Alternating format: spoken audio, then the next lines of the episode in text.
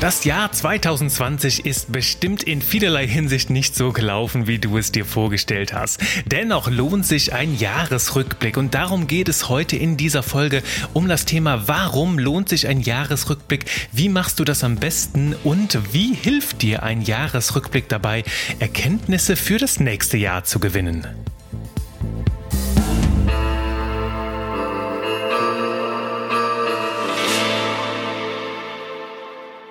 Hallo und herzlich willkommen hier zur letzten Folge für das Jahr 2020. Und wenn du diese Folge am Tag ihrer Erscheinung hörst, am 25. Dezember, dann sage ich zuallererst mal frohe Weihnachten. Ja, Genie und Wahnsinn ist auch an Weihnachten selbst für dich da.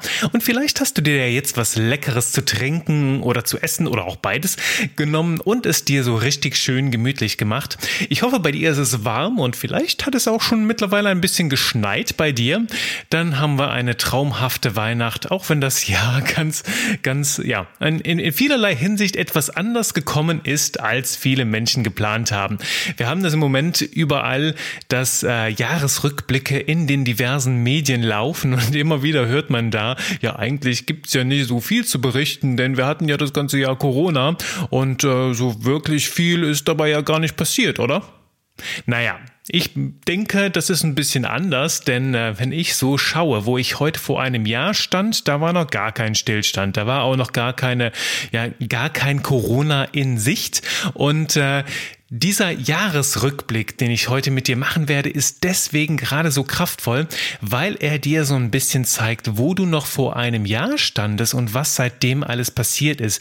Denn das ist auch so ein bisschen die Antwort auf die Frage, warum lohnt sich überhaupt ein Jahresrückblick? Und ich rede jetzt nicht davon, äh, jetzt in, in, in den Nachrichten oder in den Medien zu schauen, was in Deutschland, in Europa und so weiter passiert ist in diesem Jahr. Klar sind da sehr, sehr viele Ereignisse dabei gewesen.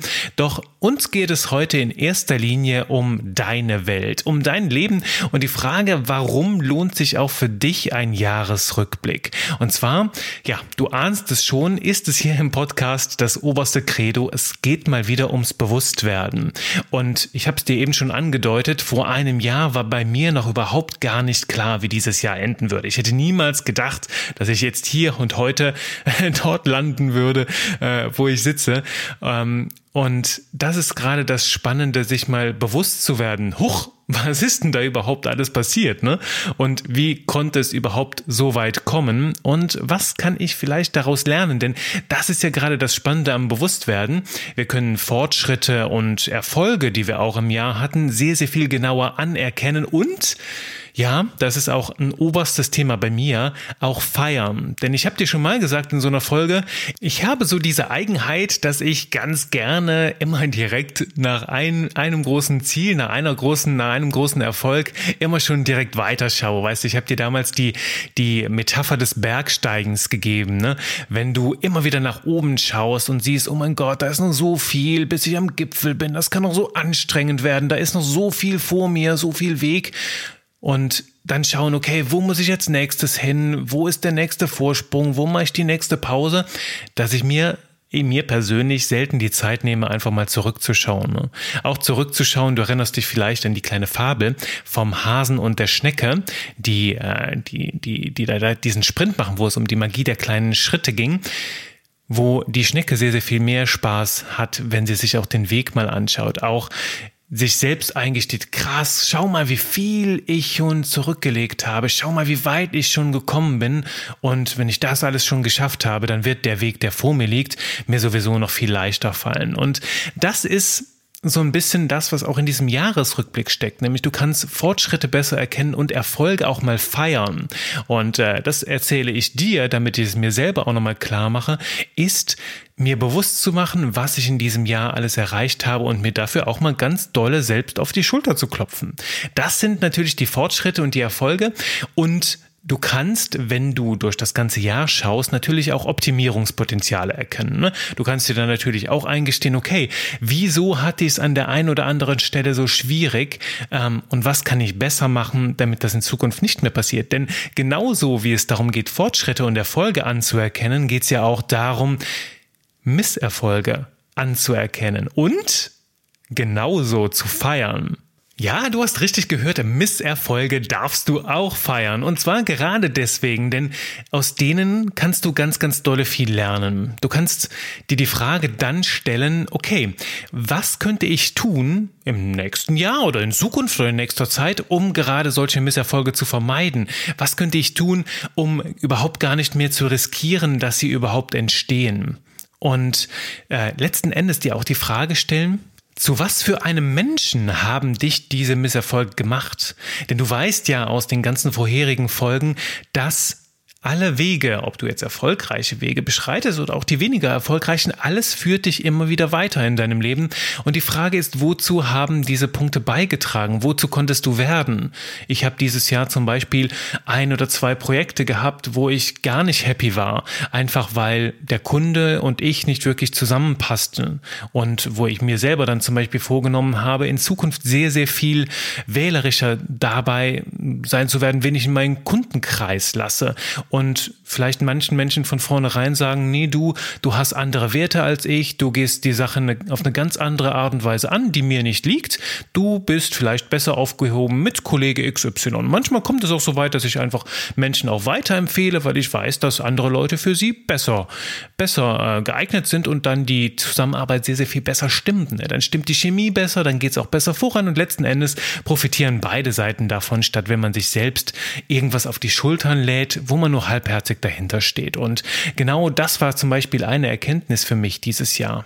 Und das ist insgesamt so der erste Impuls, den ich dir mitgeben möchte zum Thema Jahresrückblick, ist dir wirklich Gedanken zu machen, was waren Erfolge, was waren Highlights und was waren so ein bisschen die, die Downs, ne? wenn du dein, dein, dein ganzes Jahr wie so eine Sinuskurve betrachtest, die mal rauf und mal runter geht, wie so eine wilde Achterbahnfahrt, was sind die Punkte, die ganz oben liegen und was sind die Punkte, die ein bisschen tiefer liegen und was kannst du aus beidem lernen, denn beides darfst du umarmen, beides gehört zu dir und du kannst das ja Jahr 2020 jetzt nicht mehr verändern. Solange wir keine Zeitmaschine haben, kannst du nicht zurückkehren und da irgendetwas verbiegen. Das einzige, der einzige Moment, in dem du etwas verändern kannst, ist das Jetzt. Und äh, daher sind alle, alle möglichen negativen Gedanken, alle Vorwürfe und Selbstabstrafungen, lass das alles sein, denn es bringt ja nur, es führt ja nur dazu, dass du jetzt im gegenwärtigen Moment wieder schlechte Gefühle hast.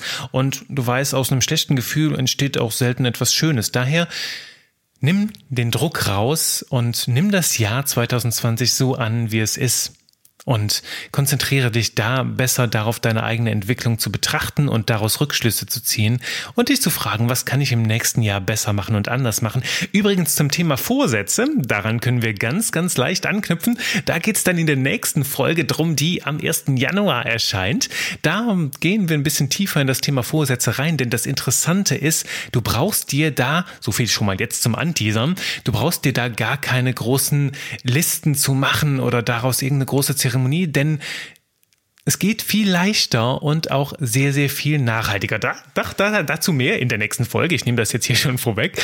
Ähm, heute gebe ich dir noch einen Impuls mit, und zwar wie ich jetzt den Jahresrückblick für mich persönlich gestartet habe. Nämlich, ähm, um diese Sinuskurve, diese Ups and Downs so ein bisschen genauer zu betrachten, nehme ich mir ganz gerne meinen Kalender zur Hand. Und vielleicht hast du ja noch so einen Taschenkalender, so einen Papierkalender, wo du sehr, sehr viel reingeschrieben hast, oder du hast deinen Kalender auf dem Smartphone. Je nachdem, welchen Kalender du pflegst, ähm, kann das besonders spannend sein. Denn es geht darum, den Kalender zu haben, wo am meisten drinsteht. Und bei mir sind Berufs- und Privatleben. Das ist ja bei mir ein Riesenmischmasch. Alles, alles zusammen in einem riesigen Pott. Und das steht halt in meinem digitalen Kalender. Und äh, den habe ich jetzt mal aufgemacht. Und bei mir sticht ganz, ganz fett, ganz, ganz groß am 27. Dezember äh, 2019 war das noch. Da steht ganz, ganz fett im Kalender Star Wars. Da ist der, der letzte Star Wars Film entstanden. Ähm, äh, nicht, nicht entstanden, da war ich den schauen. Da war der auch schon länger raus. Und äh, ich weiß jetzt nun, dass ich nicht ganz so happy damit war, weil die Story viel zu berechenbar ist und viel zu viel Schwarz-Weiß-Malerei. Aber das soll jetzt nicht das Thema sein.